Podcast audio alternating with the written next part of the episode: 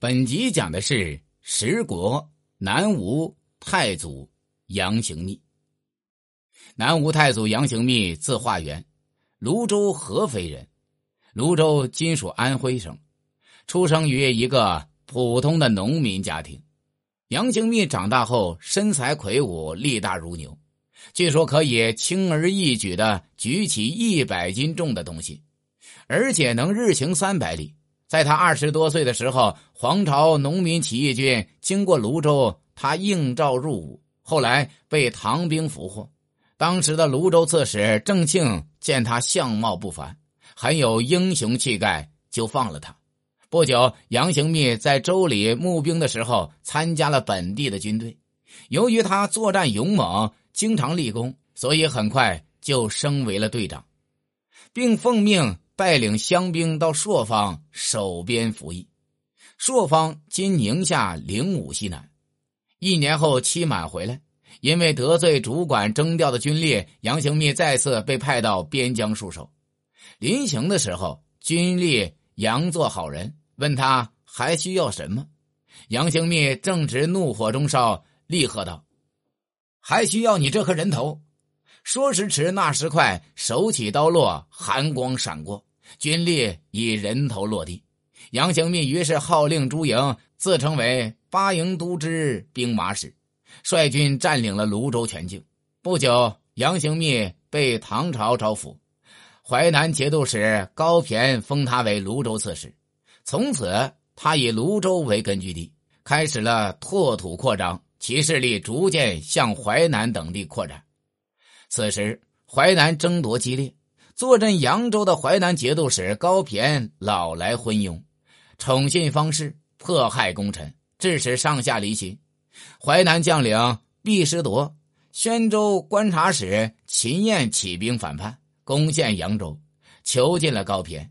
高骈亲信吕用之带一部分兵马逃出了扬州，假借高骈之名，封杨行密为行军司马。命其速速率兵讨伐扬州叛将。杨行密认识到这是一个扩张自己实力的机会，于是率领全部人马火速赶往扬州。五月，杨行密与吕用之合兵一处，驻扎于蜀港。毕师铎率领精兵数万来攻，杨行密诈败，弃营而走。毕师铎的军队占领营寨后，就忙着。争夺财物，乱作一团。杨行密趁机挥师反攻，毕师铎大败，兵马践踏，死伤不计其数。毕师铎一人回到了城中，恼羞成怒，就杀了高骈。杨行密得知后，哀声痛哭，命令三军缟素，随后以哀兵之势攻下了扬州城。毕师铎夺路而逃。杨行密进入扬州之后，才发现城中早已粮尽。居民大饥，甚至出现了吃人的情况。杨行密看到了这般惨状，遂下令用军粮救济百姓，但仍旧无法满足百姓的需求。扬州城满目疮痍，不利于攻守。杨行密便率部回到了大本营泸州休整。随后的几年里，杨行密又先后攻下了宣州、泗州、亳州、寿州等地。宣州今安徽宣城，泗州今属江苏境内，亳州今安徽凤阳，寿州今安徽寿春。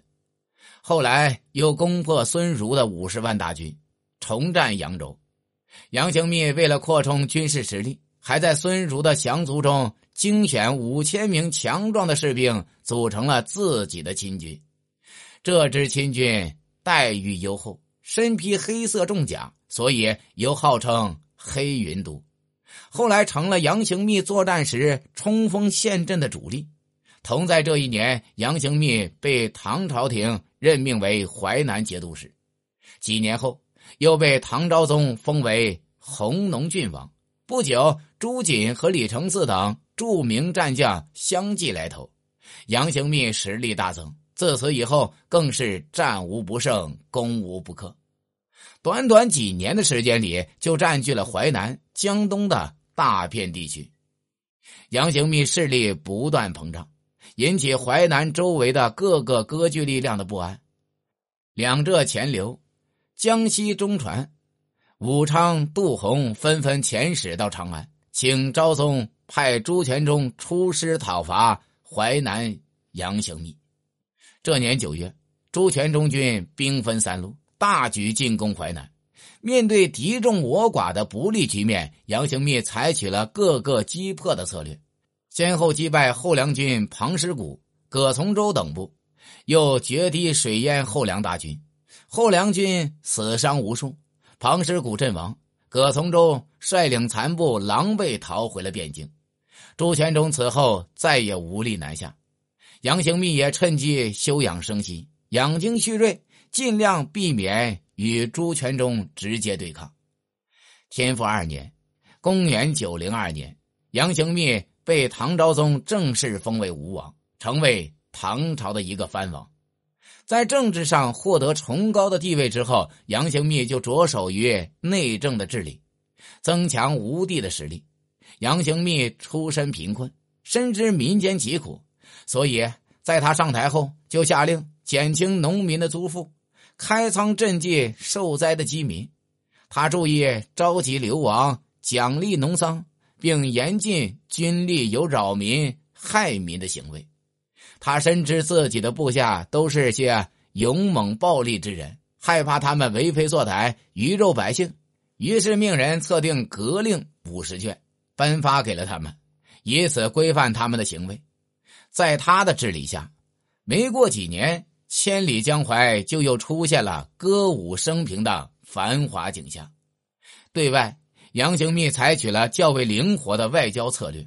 在淮南孙儒气焰嚣张的时候，他就联合朱全忠、钱镠对付孙儒。及至孙儒灭亡，朱全忠拥兵自重，他就联合李克用、李茂贞等人来对抗朱全忠，并打出拥唐讨逆的旗帜，以牵制敌人。保存自己，对那些弱小的割据势力，他则出兵攻伐，趁势吞并敌人，扩充自己的势力。在钱镠势力较强的时候，他主动出兵攻袭，夺取了苏南部分州县。等到钱镠实力壮大，他又主动讲和修好，并将女儿嫁给了钱镠的儿子，以此换取和吴越的和平共处。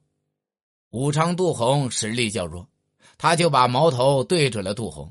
经过几次的战争，杨行密最终取得了胜利，杜洪被俘斩首，而其所占据的鄂州等地也全部收入杨行密囊中。天佑二年（公元905年）十月，杨行密病重，召长子宣州观察使杨沃到扬州，任命他为淮南留后。